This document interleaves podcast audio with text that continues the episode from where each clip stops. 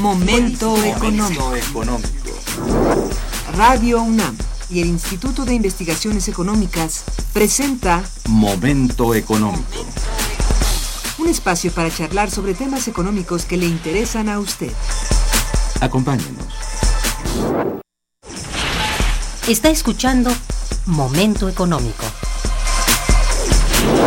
Muy buenos días, bienvenidos a Momento Económico, coproducción del Instituto de Investigaciones Económicas y Radio Universidad. Les saluda Irma Manrique, investigadora del Instituto de Investigaciones Económicas, hoy jueves 14 de abril de 2016. El tema que abordaremos el día de hoy es impactos de la reforma energética sobre Pemex y para ello contamos con la valiosa presencia de los maestros Fabio Barbosa Cano, Ramón Carlos Torres, del doctor Fluvio, Ruiz Alarcón y del ingeniero Francisco Garaycochea Petrirena. Bienvenidos, señores, como siempre. Muchísimas gracias. Nuestros teléfonos en el estudio son 55 36 89 89 que cuenta con dos líneas. Y para comunicarse desde el interior de la República, el teléfono LADA sin costo 01800 505 2688. La dirección de correo electrónico para que nos envíen sus mensajes es una sola palabra momentoeconómico arroba unam.mx. También pueden escucharnos a través de la página de internet www.radiounam.unam.mx. De nuestros invitados, rapidito. Eh, Fabio Barbosa es investigador en el Instituto de Investigaciones Económicas, eh, en el cual forma parte de la unidad de investigación del sector energético imparte clases en varias facultades de la Universidad Nacional Autónoma de México y ha participado en la coordinación del libro Pemex Pasado y Futuro y es autor del libro Petróleo en los Hoyos de Dona y otras áreas desconocidas del Golfo. Una de sus más recientes publicaciones es Agotamiento de los campos petroleros gigantes y nuevo potencial de hidrocarburos en México. Cotidianamente escribe en revistas especializadas de circulación nacional. El ingeniero Francisco Garaycochea Petrirena es egresado de la UNAM. Desde 65, bueno, fue profesor en la Facultad de Ingeniería, donde impartió cursos a nivel de maestría y licenciatura en más de siete asignaturas. Es el único ingeniero mexicano con la Legión de Honor de la Society of Petroleum Engineers y es Premio Nacional de Ingeniería Petrolera en 1997. Ha prestado servicios de asesoría tanto al interior como al exterior del país y bueno, es actualmente presidente del grupo de ingenieros Pemex, Constitución del 17, que es la asociación mexicana con mayor prestigio, presencia y reconocimiento público en materia de energía en nuestro país. Fluvio Ruiz Alarcón es licenciado en física de la Facultad de Ciencias de la UNAM, maestro en ingeniería de exploración petrolera en la Facultad de Ingeniería de la misma universidad. Realizó estudios de maestría en economía de la energía en la Universidad Pierre Méndez France de Grenoble y, el doctorado en Economía del Petróleo en la Universidad de París III. En Francia, eh, bueno, todo esto en Francia. Ha sido profesor en la Universidad Panamericana, asesor en la Comisión de Protección Civil de la LDF, subjefe del Departamento de Capacitación Regional del Instituto de Capacitación Ferrocarrilera y asesor en política energética del Grupo Parlamentario del PRD en la Cámara de Diputados. A partir de 2009 se desempeña en Petróleos Mexicanos como consejero profesional. Hasta 2014 y 2015. Ah, hasta 2014-2015. Bueno, eh, hasta ahí. Ramón Carlos Torres realizó sus estudios de economía en la UNAM, donde obtuvo el grado de licenciado en economía, el diplomado en planificación del desarrollo y evaluación de proyectos en la ILPES ONU y la maestría en administración pública en la Universidad de Harvard. Ha sido director general de energía y actividades extractivas en la Semarnat, coordinador ejecutivo de planeación petroquímica y gerente de promoción industrial en Pemex, director de promoción de proyectos y gerente de programación industrial en AFINSA, entre otros cargos. Em, también ha desempeñado puestos de responsabilidad ejecutiva en empresas fabricantes de bienes de capital. Ha sido docente en las escuelas de economía de la UNAM, del ITAM y de la ANAHUAC, así como en la maestría en Administración, Planeación y Economía de los Hidrocarburos en la ESIA del Instituto Politécnico Nacional. Actualmente es investigador del Programa Universitario de Estudios del Desarrollo de la UNAM y su línea de investigación la enfoca a temas de energía, planeación del desarrollo y medio ambiente. Ok, ahí están los currícula. Eh, bien, pues ha concluido el primer trimestre de este año de 2016 y al parecer la crisis de precios está súper instalada, no concluye. Uno de sus aspectos más preocupantes, la situación actual que eh, pues parece que está más instigada por nuestro modelo de desarrollo neoliberal que acentúa los impactos negativos de la crisis como excesivos recortes presupuestales a petróleos mexicanos que agrava más y más su debilitamiento. Otro aspecto cada, que cada mes se revela más ominoso es la flexibilización de los contratos de licencia que se están ofreciendo al capital privado en las licitaciones número 3 de diciembre pasado y número 4 actualmente en curso. Parece que se aprovecha la situación internacional para apurar la privatización de campos terrestres con reservas y de grandes áreas de exploración en las aguas profundas del Golfo de México, prácticamente sin beneficios para el gobierno y con muy escasos compromisos por parte de las petroleras internacionales, por lo cual bueno, considero necesario hacer algunas reflexiones, bueno, a partir de, de sus opiniones acerca de si la crisis de precios que se inició en el segundo semestre de 14 presenta algún alivio, ofrece signos, avisos o señales de que se encamina a una nueva estabilidad, aunque no sea el regreso a los 100 dólares por barril. Maestro. Bueno, yo creo que hay un signo eh, alentador desde el punto de vista de aumento de precios del petróleo. En los próximos días está por llevarse a cabo una reunión en la que eh, los países de la OPEP con otros que no son de la OPEP, aparentemente hay un cierto acuerdo en cuanto a los eh, volúmenes de producción que serán colocados en el mercado, concretamente Arabia Saudita y Rusia por una mm. parte, y por otra parte aparentemente hay ya indicios de que hay acuerdo con, con Irán eh, respecto a la participación que tendría Irán. Si esto es así, es de esperar que los próximos días, quizás al inicio de la próxima semana, tengamos ya claridad de una cierta recuperación de precios que por supuesto no va a ser más allá de eh, valores que seguramente no van a superar los 40 dólares, 50 dólares. Eh, Aún así sería el doble o más del doble de lo que están ahora, ¿no? Sería algo más de lo que está ahora. Sí. sí. Bueno, y esto es alentador también para México, eh, en el sentido que pues también la mezcla mexicana va a tener cierto éxito. Bueno, desde luego también los, eh, los precios del, crudo que México coloca en el exterior eh, también se verían favorecidos y nos veríamos perjudicados también porque vamos a pagar más por las gasolinas, por el gas natural, por el gas LP, que seguramente también aumentarían. O sea, tenemos que tener muy claro que antes que éramos un país netamente petrolero, eh, una baja de precios o una alza de precios eh, actuaba de cierta manera distinta, ahora también somos importadores de hidrocarburos. Y en términos de balance habría que ver si ya somos más importadores que exportadores. Por tanto, nuestra posición es muy distinta de la que era tradicionalmente la de un país petrolero. Me temo que sí, es verdad. Eh, bueno, países como México, que no pueden intervenir en el mercado mundial, cuentan con medidas para disminuir los impactos. ¿Tú qué opinas, Fabio? Este, yo creo que hay que continuar el tema que puso en la mesa Carlos, eh, Ramón Carlos. Este eh, el mercado internacional parecería que está dando algunos signos de alguna reanimación.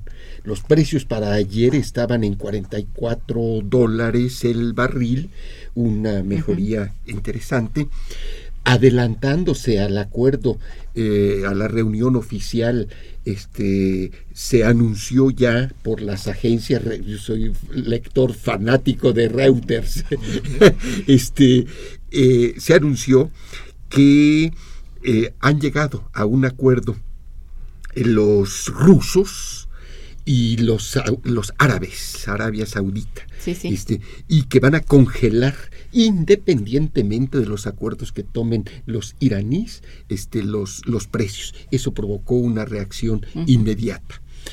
Este, pero me parece que sin que debamos de abandonar la atención, el seguimiento cotidiano de esta marcha, estamos obligados a examinar este asunto que estás planteando, Irma. Este, ¿qué puede hacer México?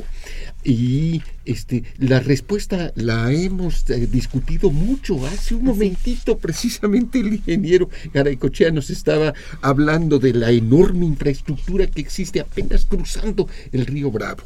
Y estábamos comentando que apenas cruzando el río Bravo, hoy los Estados Unidos están construyendo pequeñas refinerías.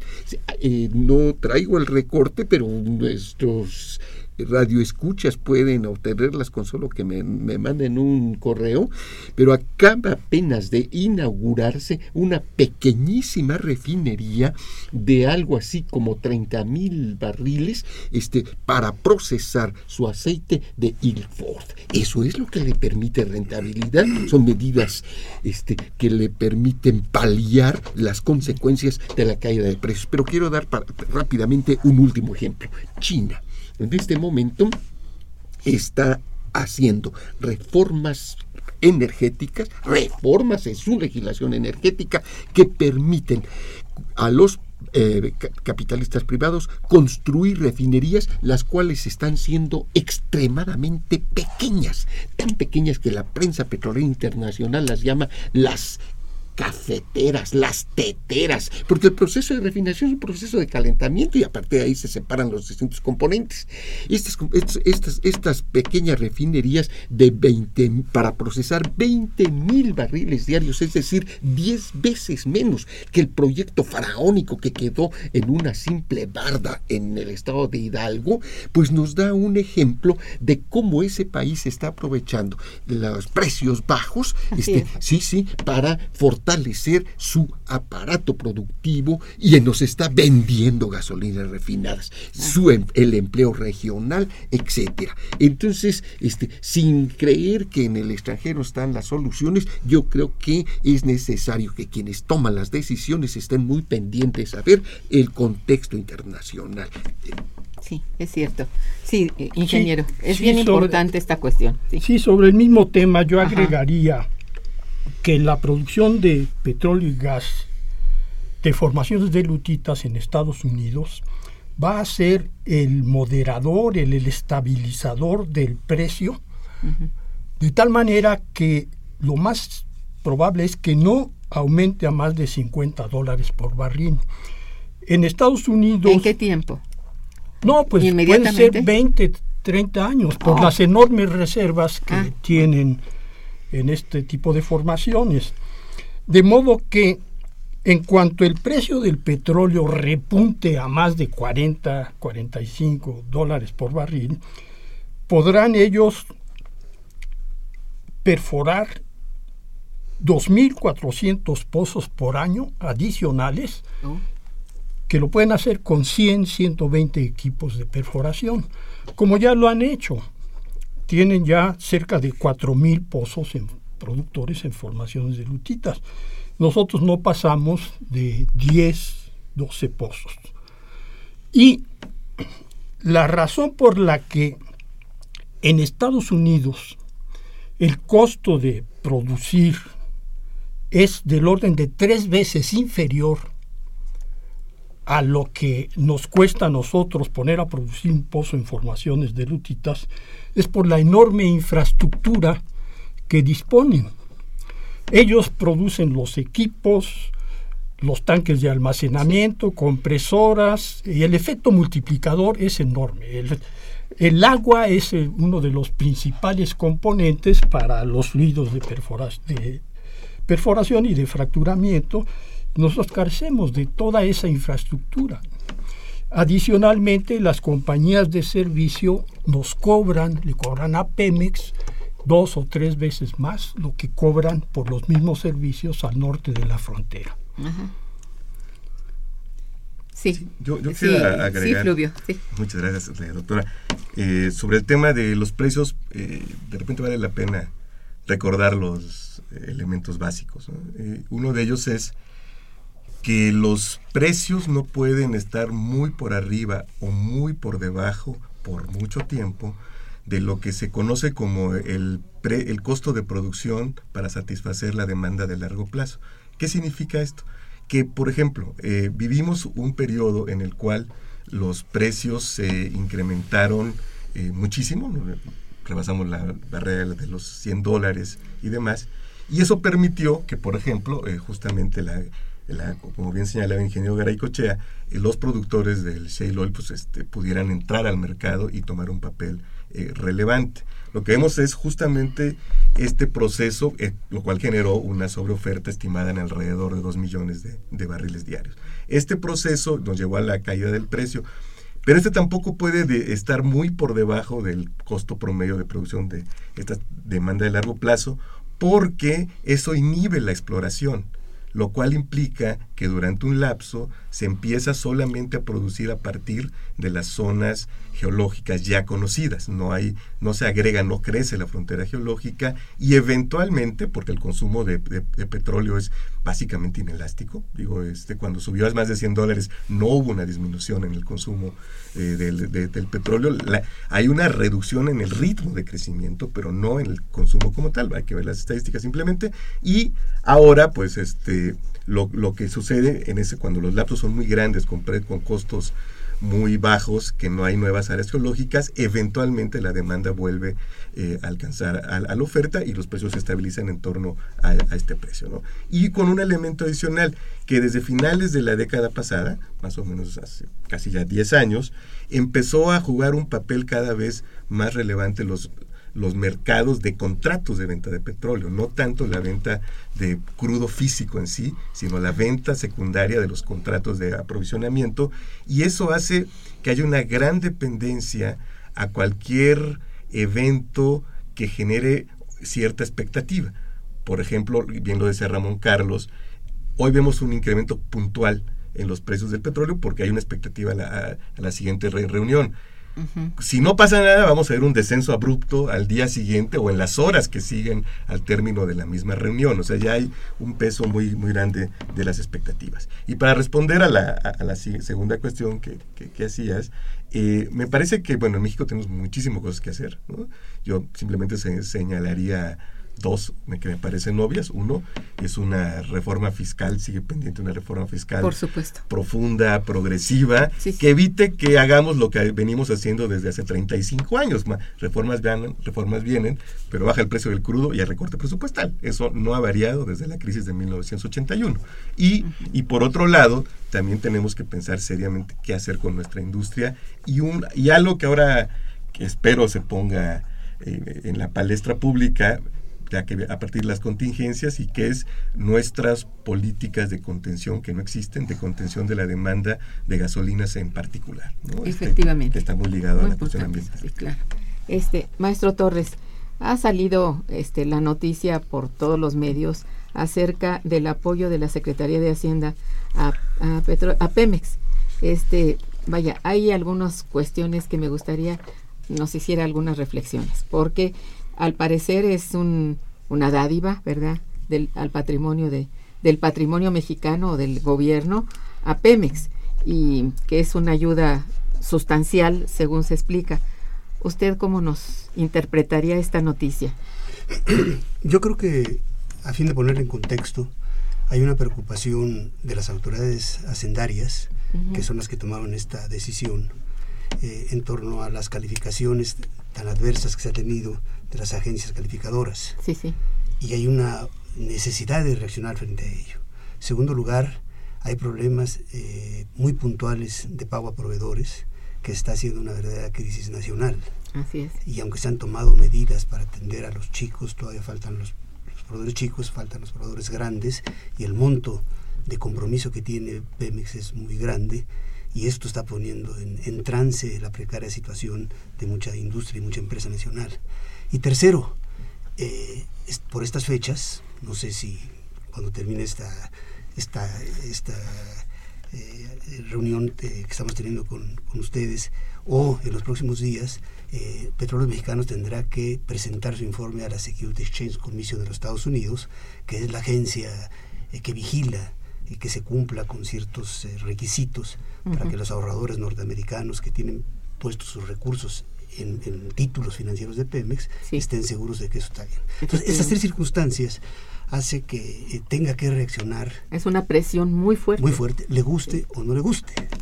Y eh, esa reacción, que ¿cómo, está, ¿cómo se está traduciendo? Se está traduciendo en tres medidas, básicamente. Una, el de dotar a Pemex de liquidez, eh, que era una de las recomendaciones que están ahí y, una de las urgencias que hay. ¿Cómo, cómo lo dota de liquidez? Un bono, un documento, se lo hace líquido que es el que correspondía a los pasivos laborales, etcétera. Aparte le da un aporte patrimonial sí. a, la, empresa y es todo eso suma setenta y tantos eh, mil 75 mil algo así. 73 mil millones de pesos. lo cual desde luego es un alivio desde el punto de vista de la liquidez de la empresa. Por supuesto, esto frente a el patrimonio negativo que tiene actualmente de un millón de millones de pesos, pues es poco, ¿verdad? Sí. Eh, pero por lo menos el problema de liquidez seguramente va a contribuir. La otra medida, el otro anuncio que se está haciendo es que eh, se están haciendo acciones para disminuir la carga fiscal a Pemex. ¿Cómo están tomando estas acciones? Pues está haciendo alguna corrección de un desliz gravísimo que tuvieron los legisladores al imponerle a Pemex que su base gravable para fines de pago de impuestos, que es muy alta, eh, pudiera deducir muy poco respecto a lo que gasta. Entonces su base él estableció con la legislación actual en un porcentaje... Eh, 11% para este año. 11% para este año de, de, lo que puede deducir de, de este, del, precio del, del, precio del petróleo.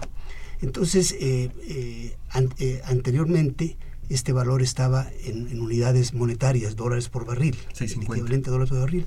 Lo que está haciendo ahora es adoptar la medida de, que sean dólares por barril en vez de que sea el porcentaje. ¿Qué quiere decir esto?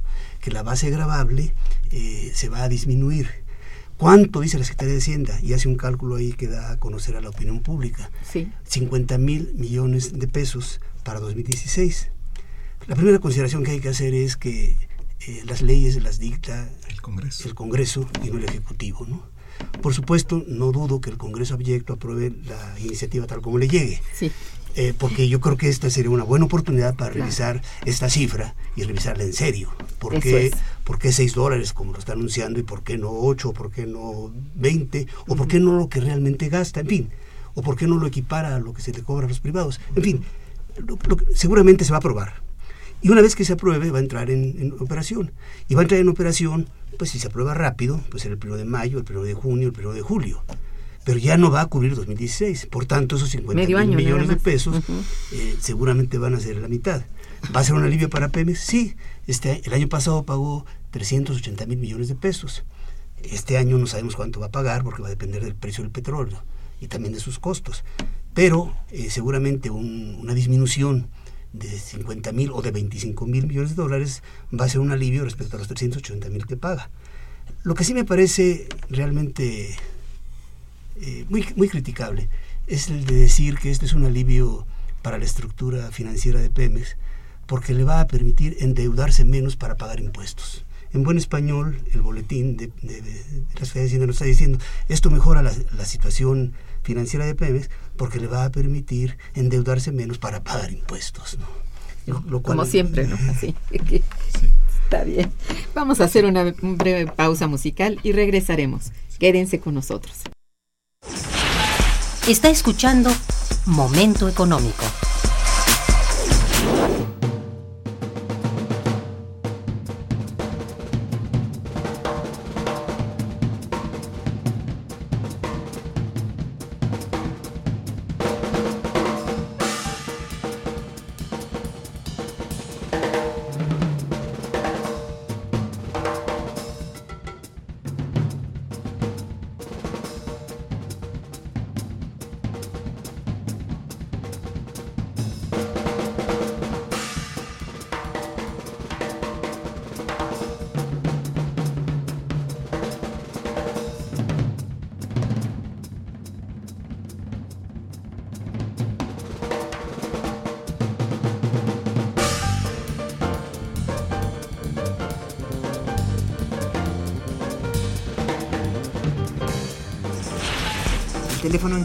Es el 55 36 89 89.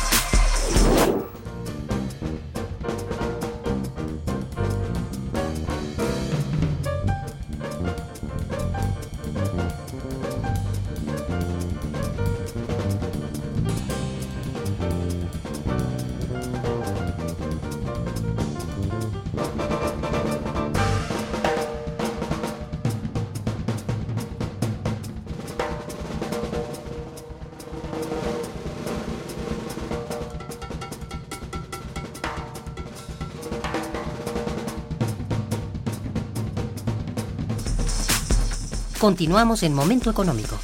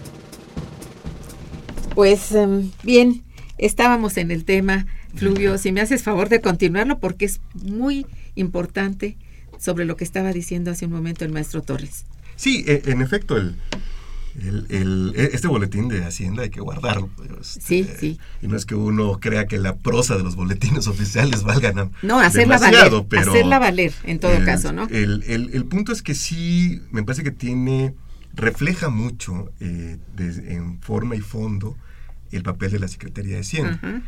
Desde hace algunos meses, eh, quien no conozca la, ley de Pemex podría llegar a pensar que el presidente del Consejo de Administración de Petróleos Mexicanos es el secretario de Hacienda y no el secretario de Energía. Yo no recuerdo ninguna declaración importante del secretario de Energía en torno a las dificultades de Petróleos Mexicanos en lo que va del año. Así es. Este, creo que el secretario se ha enfocado más en esta cuestión, a mi juicio, incomprensible de pretender que México ingrese a la Agencia Internacional de la Energía, o sea, al cártel enemigo, la organización que se creó para contrarrestar a la OPEP. Pero bueno, ese es el primer punto. El, segundo punto es un dato que yo quisiera eh, dar, eh, recordar simplemente que, que viene en un excelente trabajo colectivo del que, en el que participó Ramón Carlos, del taller de energía del programa universitario de y desarrollo, y es que entre 1993 y 2014 Petróleos Mexicanos entregó al fisco el 110% de su remanente operación. Estamos hablando de 22 años, porque incluye el 93, lo cual, eso no lo hubiera aguantado ni Exxon. Ese es un dato que hay que tener presente siempre para entender las dificultades de Petróleos Mexicanos. En cuanto al anuncio en sí, en primer lugar, eh, lo que podemos llamar eh, dinero fresco, eh, de alguna manera, son los 26 mil millones de pesos. Solo 26 mil. Es, que es, es, es, esa parte, porque los 47 mil millones de pesos, como ya señalaba Ramón Carlos, son producto del tercero transitorio de la Ley Federal de Presupuesto y Responsabilidad Hacendaria y tienen que ver con los ajustes al régimen de pensiones que hizo Petróleos Mexicanos, que es la parte que le tocó a asumir al, al Estado. Por eso también es incomprensible que se someta, que se condicione el uso de los 73.500 millones de pesos cuando estos 47 mil millones ya derivan de un condicionamiento, el condicionamiento de haber modificado el régimen de pensiones, lo cual hizo Petróleos Mexicanos. No hay ninguna base legal para que se condicionara por en segunda derivada algo que la propia ley ya había que en la ley estaba determinado cuál era la condición para que Petróleos Mexicanos lo recibiera. De hecho, las bases operativas, las reglas para esta transferencia se dieron a conocer como regalo de Navidad el 25 de diciembre del año pasado en el diario oficial de la Federación. Ya ven que a Hacienda le encanta usar esas fechas en las que nadie se da cuenta para hacer cosas importantes, por un lado. Eh, por otro lado, también... Eh, llama la atención la cifra de 26 mil millones por dos razones aritméticas. Una, que es más o menos la mitad de lo que en más de un sentido, eh, en forma de aprovechamiento, se, eh, Hacienda tomó el 28 de diciembre de 2014, que fueron 50 mil millones de pesos, cuando ya las finanzas de Pemex eran, estaban evidentemente en una posición muy frágil y lo tendría que saber el secretario de Hacienda porque él es miembro del Consejo de Administración. No el presidente como parece estos días, pero sí es miembro del Consejo de Administración. Y el déficit finalmente de 2014 fue inferior al estimado en 74 mil millones de pesos. Es decir, aún sin estos 50 mil millones, el déficit general de las finanzas públicas hubiera sido 24 mil millones de pesos inferior. Por otro lado, me parece que los límites de deducción propuestos pues ni siquiera regresan a la situación anterior. Recordemos que entre 2005 y 2014 Pemex estuvo sujeto a un límite de deducción de 6.50 dólares por barril.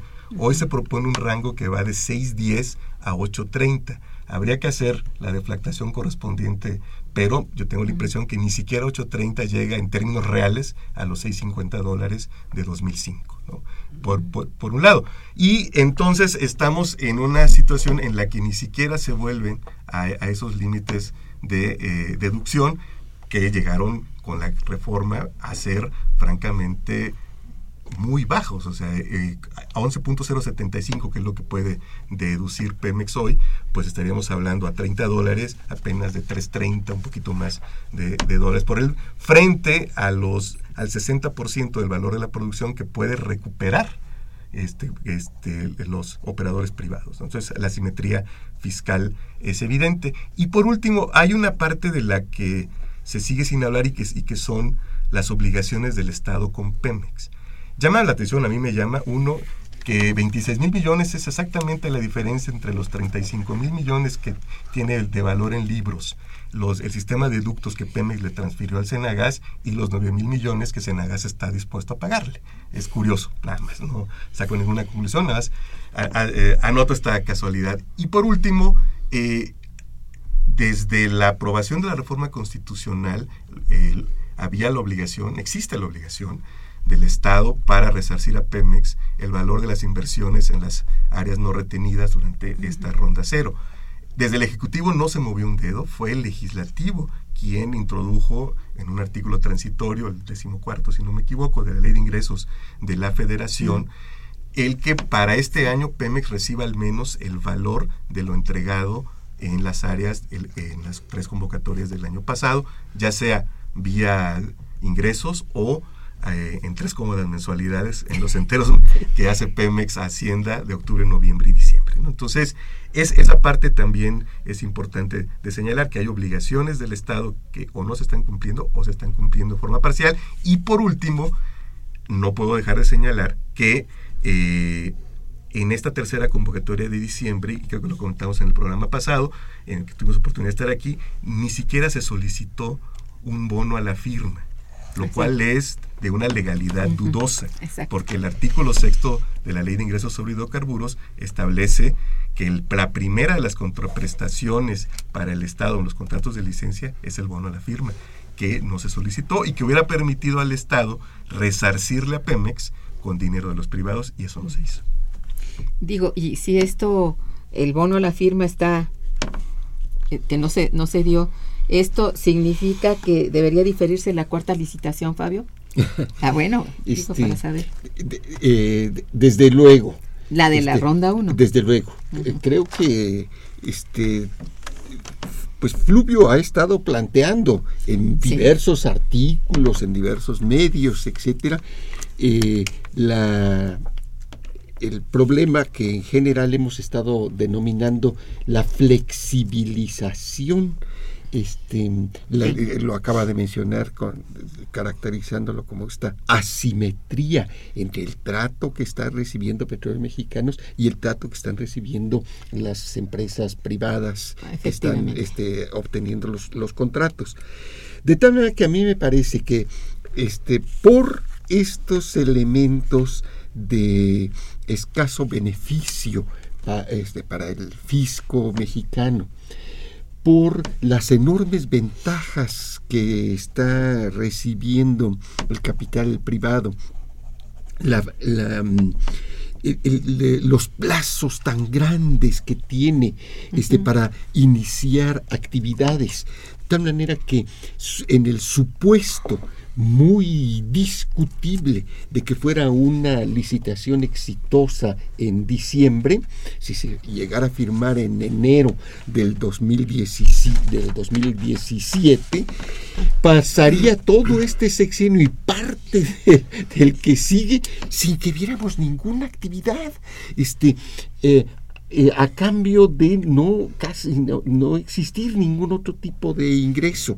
Este en, bloques gigantescos eh, apenas cruzando la frontera México Estados Unidos los bloques tienen una extensión de 23 em, de 23 kilómetros cuadrados, son, son, son 5 por 5, 25, 23 kilómetros cuadrados. En este país, los apenas cruzan la frontera, el contratista en una sola licitación tiene derecho a, como si hubiera contratado este 10 15 bloques en, una sola, en un solo evento. esto no, a mí me parece una sobrereacción que tuvo este, el gobierno mexicano ante el fracaso de la, de la primera licitación. Este, también lo escribió Fluvio, un fantasma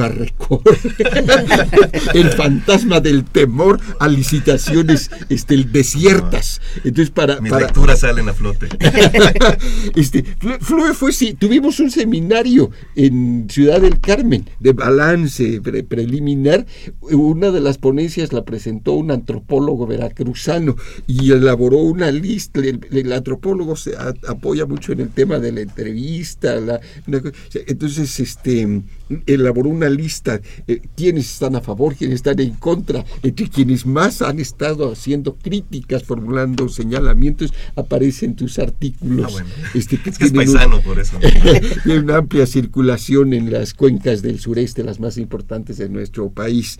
Este, eh, de tal manera que yo coincido plenamente en que lo más conveniente sería este, diferir esas licitaciones, estas, estas licitaciones, igual como se han este, cancelado prácticamente para el, por, por lo menos para el momento, las licitaciones de hidrocarburos no convencionales, las licitaciones de hidrocarburos en, en aceites ultra pesados, este, que eh, eh, son muy difíciles en este momento, muy, de muy elevado costo.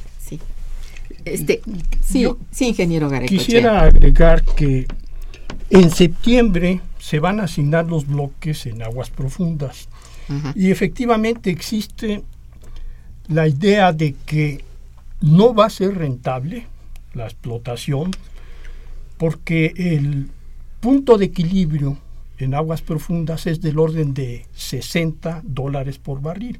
O sea que si el precio está por abajo, no es rentable la explotación.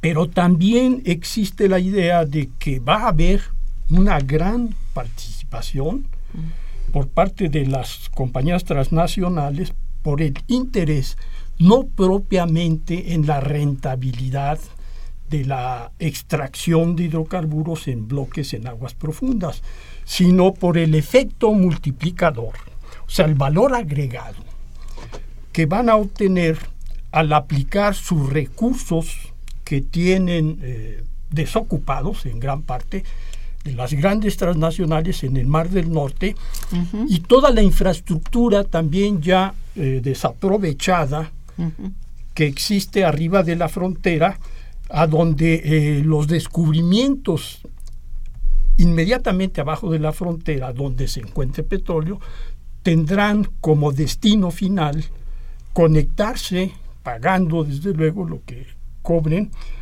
a la infraestructura desaprovechada y petróleo que irá, porque es el único destino, a, la, abastecer las refinerías en Estados Unidos. O sea, nosotros no tenemos manera ni de dar valor agregado, por cierto, el valor, el contenido nacional se acaba de degradar oh.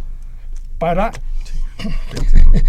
permitir que... 8%. Sí, 8%. Entonces, eh, eh, en diciembre sabremos realmente, pero mi opinión personal es que sí va a haber una gran participación por el interés no propiamente de lo que van a ganar extrayendo el petróleo, sino, el uso de, esos, de esos recursos. Sí, por el valor agregado, la cadena de valor de aplicar todos sus recursos que están subutilizando. Es decir, todo el insumo necesario lo tienen desocupado. Claro. Vale. Ellos fabrican todo. Claro. Sí, Fluvio, por favor. Este, eh, agregar también que eh, sería muy importante que para esta ronda donde ya van a participar las grandes transnacionales, si hubiera este bono a la firma, porque eh, cuando uno escucha de manera informal las argumentaciones de por qué no se pidió, pues parece que están hablando los funcionarios de Hacienda que son los responsables de hacer esto, de Suecia y no de México, ¿no? Este, que algo así como que no había problema de liquidez, donde tenemos tres recortes presupuestales, en fin, creo que sí sería incluso un atentado al patrimonio que no se estableciera para la ronda 1.4 este bono de firma, que también se puede utilizar para capitalizar a Pemex. Y, un punto final con respecto eh, al boletín que me preocupa mucho porque esto sí es falso. En el boletín se establece que... El boletín de hoy. De, hoy de la, Secretaría de Hacienda de ayer, en el que se establece que en contraste con el esquema anterior a la reforma, ahora sí se pueden deducir costos en ejercicios subsecuentes. Esto es falso. Eh, se podía hacer antes, solo legalmente, solo que materialmente ya no, no había lugar porque desde 2008 o 2009 los costos de producción, no recuerdo exactamente, los costos de producción de Pemex ya rebasaban los 650 dólares incluso hacia 2012-2013, ese diferencial entre el costo real y el límite de 6.50 a Pemex ya le representaba cerca de 100 mil millones de pesos de costos fiscales adicionales. Entonces lo que ocurría es que simplemente eh, este diferencial por encima de 6.50 de 2010 pues era superior al de 2009, entonces no había manera de deducir en 2010 lo de 2009 y sucesivamente, ¿no? Entonces, pero no es que la reglamentación anterior a la reforma energética prohibiera este tipo de deducciones, sino que simplemente eran materialmente imposibles porque ya los costos de producción pasaron, recordemos, tenés un detalle muy importante, por un proceso de inflación muy severo a partir de 2008 todos los costos de producción se incrementaron en toda la industria petrolera en el mundo. Bien. Este, bueno, tengo algunas llamadas, si me permiten ustedes, voy a agradecer a Agustín Mondragón, Carlos Hernández, Andrea Torres. Dice Agustín Mondragón, eh, felicidades a los invitados de este programa. Dice, sobre los hidrocarburos, el grave error del gobierno mexicano es supeditarse a los caprichos de los explotadores extranjeros. México tiene una gran capacidad intelectual para producir, producir tecnología de exploración, explotación y refinamiento de los hidrocarburos, pero con la entrada del neoliberalismo, los gobernantes del Congreso de la Unión empezaron a frenar ese incipiente inicio de infraestructura para dar entrada a la tecnología yanqui sobre todo. La perspectiva sobre el precio es que fluctuará de acuerdo a la de acuerdo a los intereses de las empresas petroleras y no a las necesidades de los mexicanos. Agradezco a los ponentes por ayudar a formar un criterio sobre este tema tan importante. Muchas gracias. El señor Carlos Hernández, Hernández también los felicita y dice cuáles serán los, las principales consecuencias que sufrirá la población mexicana con la entrada del gran capital en el sector energético. Eh, maestro Torres. Bueno, yo creo que la entrada del gran capital en el sector energético, eh, quizás eh, eh, lo que está claro es que probablemente sí haya a corto plazo inversiones y entrada de capital en lo que tiene que ver con la importación de gasolinas, con lo que tiene que ver la importación con gas LP, y quizás algo en la parte final de refinación. Se anunció hace unos días, por ejemplo, que hay la intención de la cangrejera eh, actores privados eh, convertir la, el centro petroquímico cangrejero que produce productos petroquímicos eh, en una refinería de 150 mil barriles diarios. Por supuesto que para seguir importando, y vamos a tener que seguir importando gasolinas, hay que seguir haciendo obras, ductos, etcétera, gas natural, gas LP. Es decir, yo creo que el, el pastel está ahí.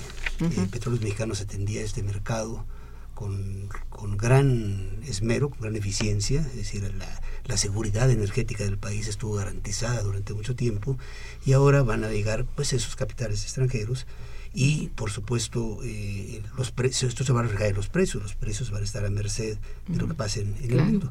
Y aquí va a haber una, una nueva variable que quizás todavía no apreciamos en toda su magnitud. Los impuestos a los hidrocarburos van a ser determinantes en los precios de los hidrocarburos. Ya no es si la renta se la apropia el, el, gobierno federal, si se traduce en menores precios de los hidrocarburos, si se subsidia o no se subsidia. Ahora la renta petrolera se achica y lo que va a incluir en la determinación de los precios de los hidrocarburos que consumimos los mexicanos van a ser los impuestos indirectos aplicados a los precios internacionales. Conclusión, en ese sentido sí, van, sí va a haber una entrada de capitales con esa característica. Lo otro, grandes capitales en materia de, exploración, ya se, ha, ya se ha hablado aquí, ¿verdad? De este, la expectativa de que esto sea, si, llega a ser, llega a ser de muy largo plazo y quién sabe cuándo. Porque si los contratos de licencia, la razón principal de un contrato de licencia, como dice Fluvio, es el bono. Es decir, en el caso de utilidad compartida es la utilidad, pero en la licencia la apuesta ya está en el bono. Y si el bono, como ha sido hasta ahora eh, en los contratos de, licencia, este, es eh, prácticamente inexistente, pues me temo mucho, ¿verdad?, que esto eh, va a hacer que esta entrada de capitales en esos campos ni siquiera llegue. Eso es. Y en mucho también vienen porque, como lo expresaba hace un rato el ingeniero, pues desde luego van a poner a funcionar toda esa infraestructura que no han aprovechado hasta hoy y que la van a traer seguramente para usarla en la extracción, ¿verdad? Bueno, o exploración o lo que sea, ¿no? Este, Andrea Torres, también felicidades a ustedes. Dice, ¿cómo funcionará el aspecto de la importación de gasolina extranjera? ¿Cuáles serán los países a los que conviene importar y será un beneficio real importar? Pues ya se está importando, ¿no? Sí. Desde hace rato, pero no sé. Es decir, hay empresas que están muy posicionadas.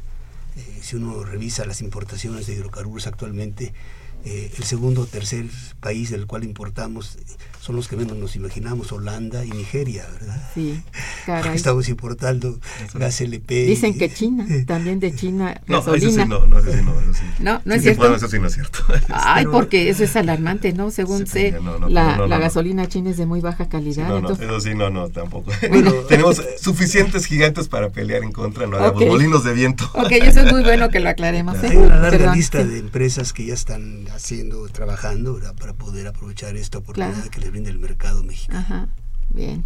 Este también Juan Ángeles dice Felicito a los invitados por hablar sobre este tema, un poco difícil de comprender, pero agradece la labor de los ponentes.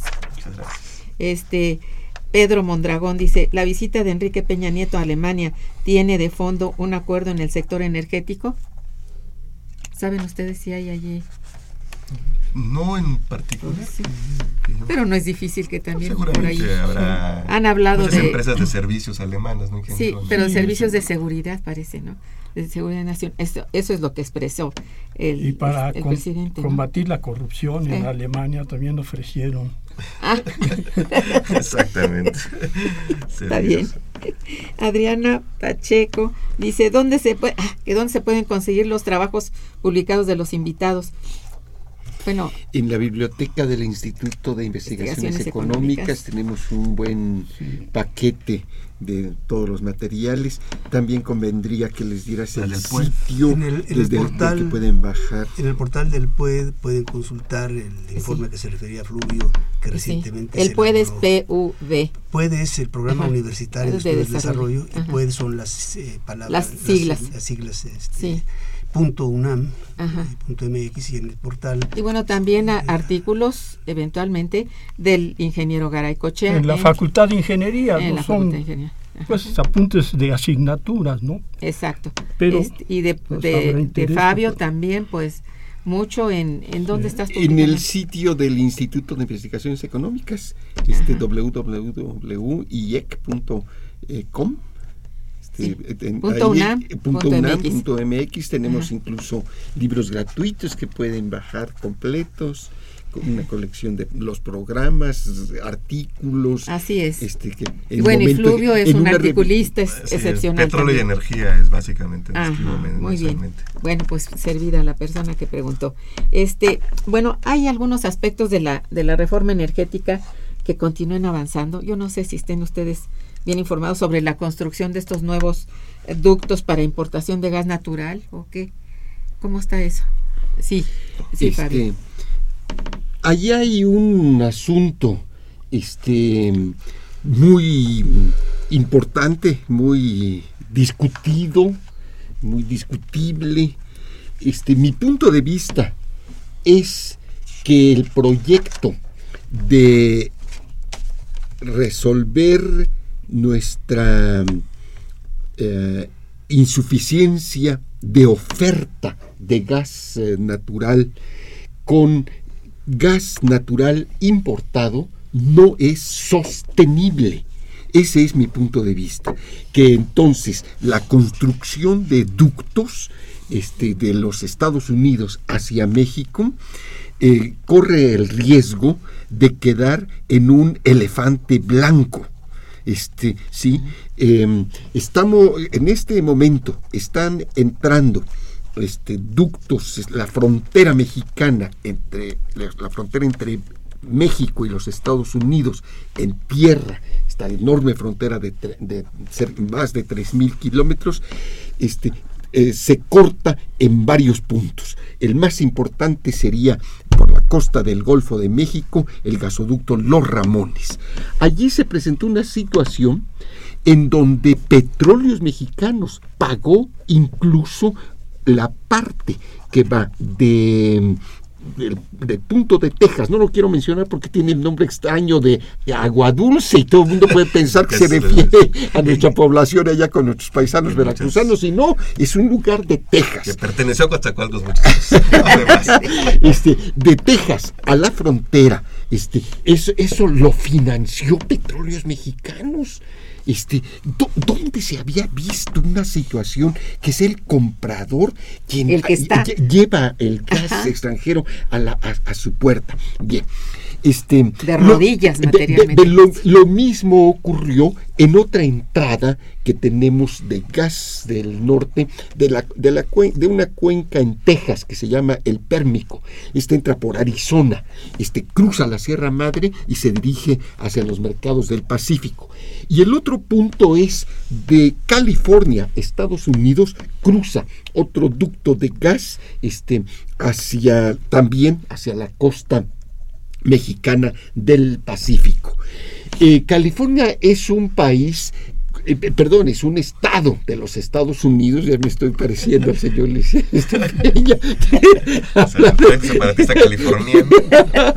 este, eh, eh, esta, esta, estos puntos este, son muy discutibles, que pudiera sostenerse una, un flujo. Naturalmente también está entrando gas por el Pacífico que viene de Perú en un contrato muy controvertido. Aquí corremos el grave riesgo de tener eh, para los próximos años enormes este, gasoductos este, vacíos.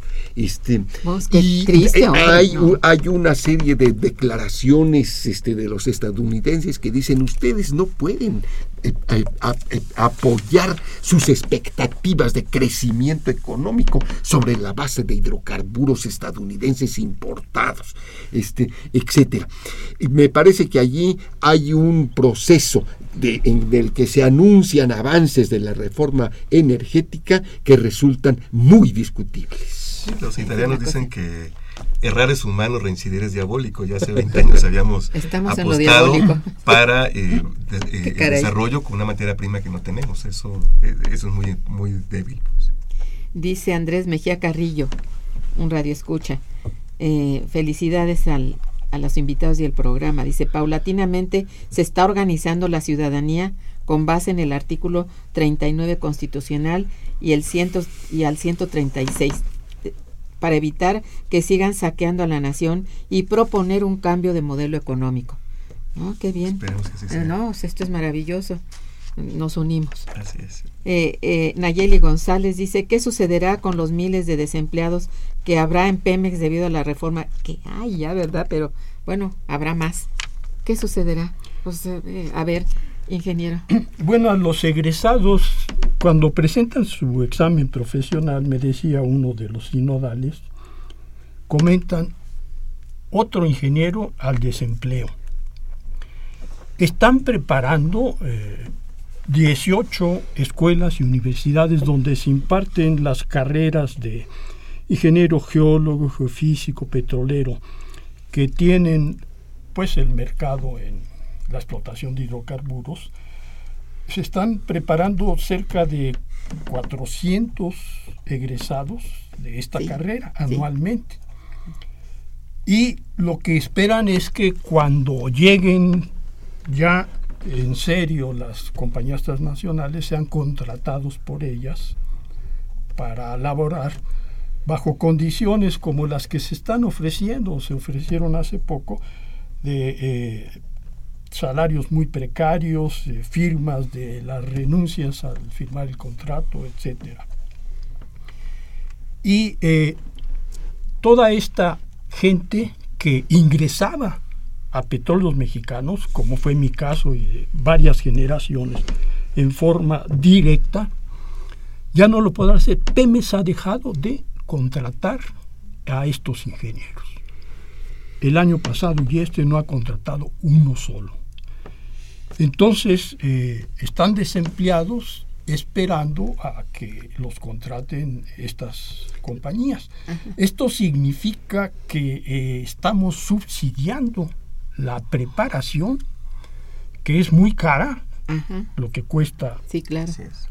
producir un ingeniero, es un subsidio a las compañías transnacionales que poco se ha publicado sobre ese. Sí, pues sí. Sí, porque como es el ingeniero, prácticamente la totalidad de los ingenieros se forman en escuelas públicas.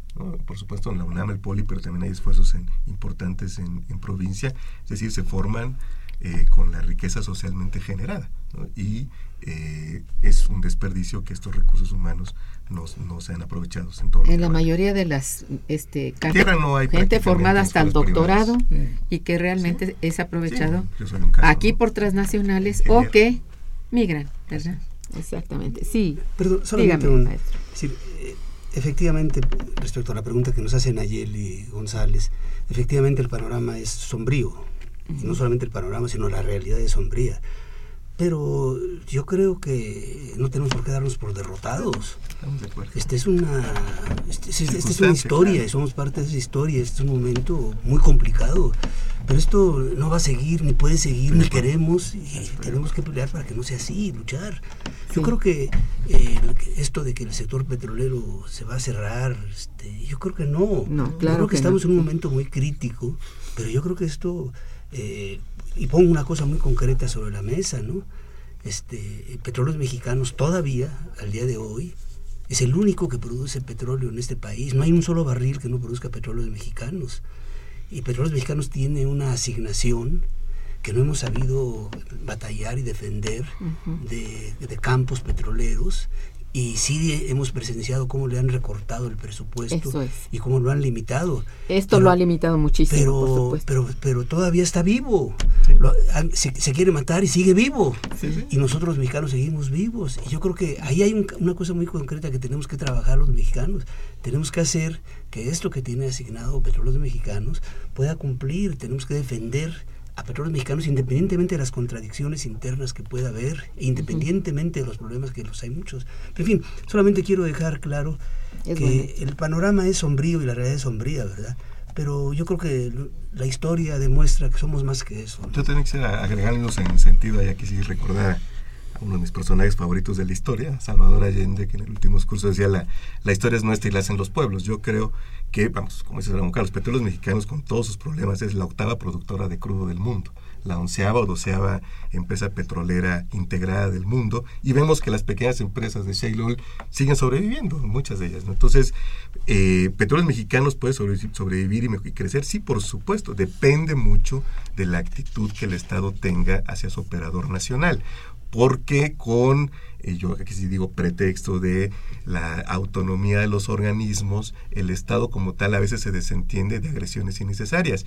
Conforme a la reglamentación, Pemex tiene que entregar en cuatro años el 70% de sus contratos de gas natural, por ejemplo.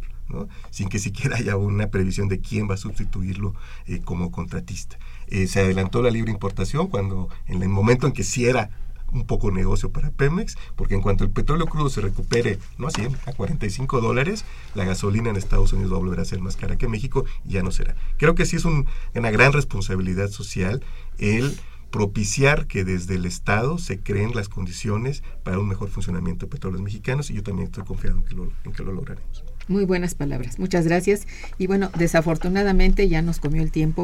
Yo les agradezco, pero en verdad, este programa. Yo creo que es muy importante mantenernos informados, al menos esto, y lo, los que podamos actuar, actuemos. Eh, la señora Isla de San Román dice gracias por el programa y por mantenernos informados. Muchas gracias a, las cuatro celebridades que tenemos aquí, que son nuestros amigos y sabemos que lo que dicen es cierto y siguen estudiando el, pues el problema que es muy grande de petróleos mexicanos. Muchas gracias, muchas gracias a nuestros radioescuchas por su participación, por sus llamadas Estuvo en los controles técnicos Socorro Montes, muchas gracias. En la producción Santiago Hernández y Araceli Martínez, gracias chicos. En la coordinación y conducción Irma Manrique, quien les desea muy buen día, pero mejor fin de semana. Muchas gracias. Muchísimas gracias. Momento económico. Radio UNAM y el Instituto de Investigaciones Económicas presentó Momento Económico.